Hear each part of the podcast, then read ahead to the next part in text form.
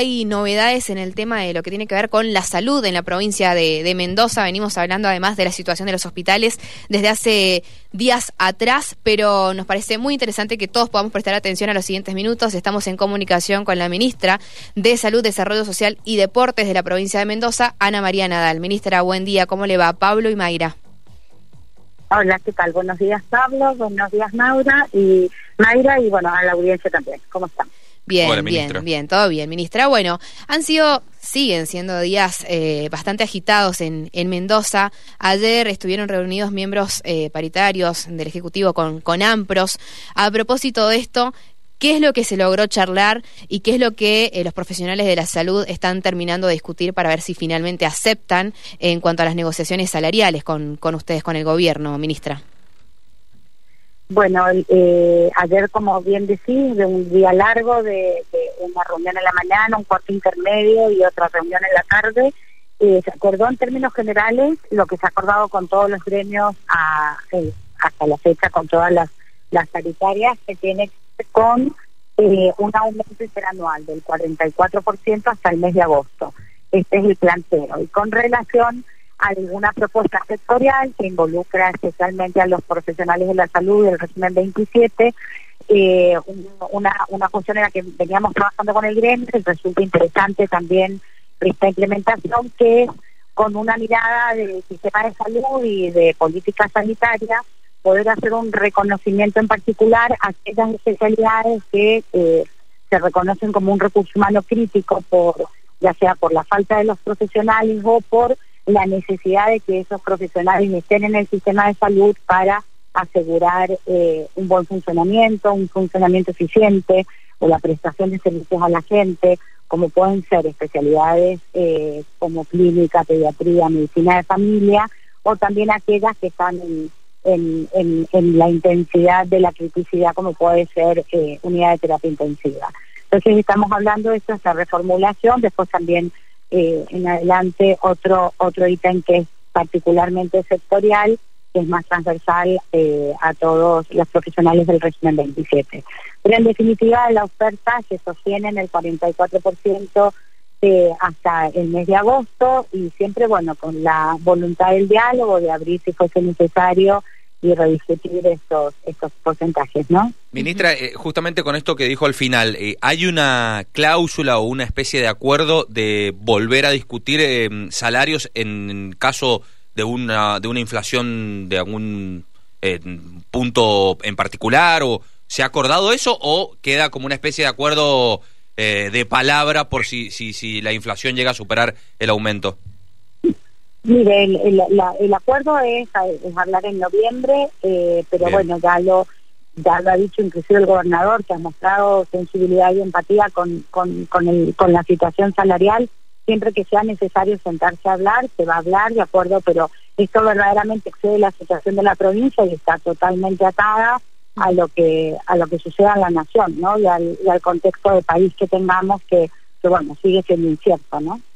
Eh, sobre estos días eh, anteriores, eh, bueno, ATE que lleva más de 50 días de distintas asambleas con reclamos, paros, etcétera.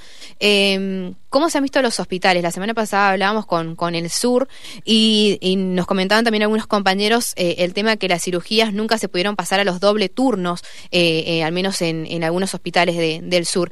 ¿Qué sucede en el resto de la provincia? ¿También se han visto afectadas las atenciones más allá de los consultorios externos? ¿Las cirugías qué está sucediendo con con, estas personas? En, términos generales, quiero decirle que las cirugías las hemos recuperado eh, a, los, a la situación previa al conflicto. Estamos, eh, estamos aumentando cirugías, estamos eh, haciendo las que tenían, estaban en lista de espera, que las que generaban de las de urgencia, nunca las suspendimos y avanzando sobre las que estaban en lista de espera y mejorando los, la cantidad de cirugías que hacíamos. Claramente el conflicto con ATE eh, dificulta eh, eh, poder eh, aumentar el número porque, bueno, generan paros en los quirófanos y no, no ingresan y, es, un, es, un, conflicto que complica el funcionamiento en general de los, de los hospitales, ¿no? Actualmente se está implementando, no sé, Hospital Central, Hospital Noti, de, de, cabecera, digo, este doble turno que se había acordado con los anestesistas finalmente y con el resto de los técnicos también. Bueno, esta herramienta que, que se ha dado a los eh, a los directores de los hospitales también y que las tenemos como como herramienta de, prestación asociada a la producción ha empezado a funcionar en algunos hospitales está está están dando pero vuelvo a decirle hoy estamos inmersos en una situación que atraviesa eh, eh, eh es más amplia que este que este que este tema atraviesa que es el conflicto con con ATE no y, y está viéndose de alguna manera eh, impactado el aumento de cirugías y las cirugías receptinas por el conflicto gremial. De aquella vez, eh, bueno, la última vez que dialogamos con usted había alguna algo así como 5.000 cirugías eh, postergadas. Al momento, eh, ¿de qué cantidad estaríamos hablando, ministra? Mire, volvemos como lo dijimos siempre, ese, ese número 5.000 es, es un número que tiene altas y bajas porque se van transformando en cirugías que se van haciendo, eh, eh, y, la verdad que no es un número definitivo. Hoy estamos gestionando la lista de espera como lo hemos hecho siempre, siempre ha habido lista de espera en cirugías, siempre, y eh, va disminuyendo conforme vamos avanzando en las cirugías que eh, se están normalizando, el Hospital Lago Mayor va normalizando sus cirugías, el Central va normalizando sus cirugías, eh, la mayoría de los hospitales la van, la van normalizando y claramente tiene que ver las altas y las bajas de acuerdo a, lo que va sucediendo. Es dinámico. La verdad que es muy, eh, no, es sensato dar un número de cantidad de cirugías pendientes. Ministra, y, más allá de las cirugías, eh, con respecto a los turnos y, demás prestaciones de otras áreas, eh, ¿cómo está la situación? ¿Hay muchos retrasos a la hora de pedir un turno o, ya está un poco más normalizado todo? Los profesionales de la salud en general, salvo el paro de 72 horas que se llevó la se llevó a cabo eh, con anterioridad, y los profesionales de la salud en general están trabajando, están están no, están en situación de, protesta.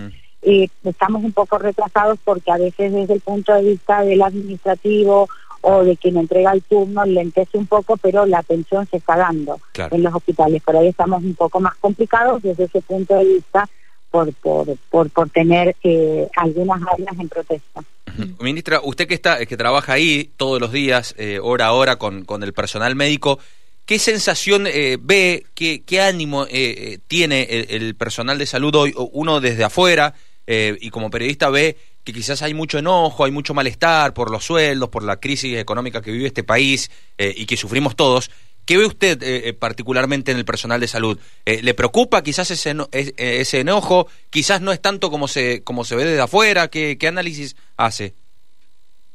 Mire, yo creo que las personas que trabajamos en salud no estamos afuera de todos los argentinos, argentinas, mendocinas y mendocinas que vivimos en un país verdaderamente difícil de vivir. eso no hace falta que lo diga yo. Sí. Lo sentimos todos día a día, minuto a minuto en en refundaciones de, gobierno nacional constantes que la verdad que generan generan mucha incertidumbre. Ese marco general no ayuda. Después nosotros también venimos en una situación difícil, estresante. Hemos vivido una situación crítica sanitaria muy importante.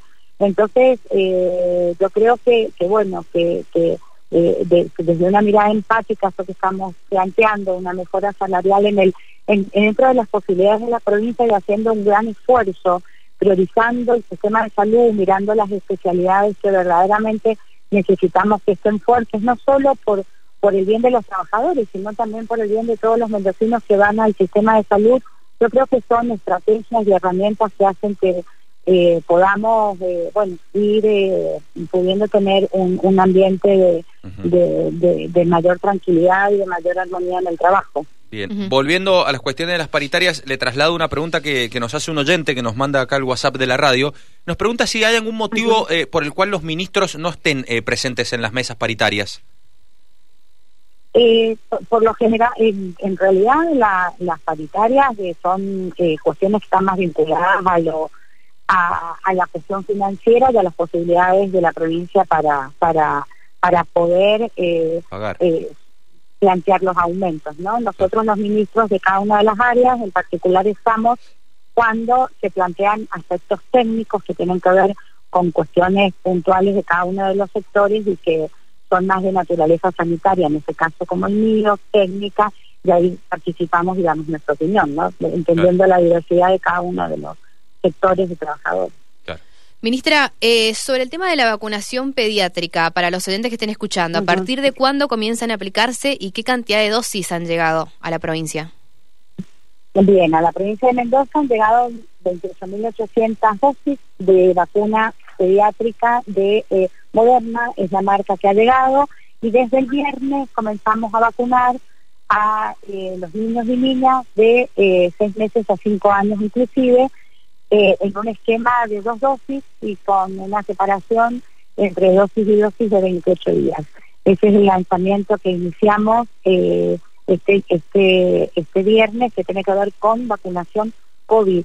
Mm. Y bueno, y ya estamos empezando a, a poner toda una estrategia y, un, y una mirada y un muchísimo trabajo puesto en en lo que va a ser la intensificación de recuperación de esquemas y la semana, el mes de vacunación de sarampión, rubiola, paperas y polio, eh, que va a ir desde el primero de octubre hasta el 13 de noviembre. Estamos armando todo una estrategia para fortalecer esta campaña y ir hacia la recuperación de los esquemas de, de vacunación y sobre todo hacia la cobertura que históricamente Mendoza ha tenido como muy buena. Siguiendo con, con el, tema COVID, eh, ¿tienen datos, ministra, de si hay un porcentaje de la población que aún no se vacuna?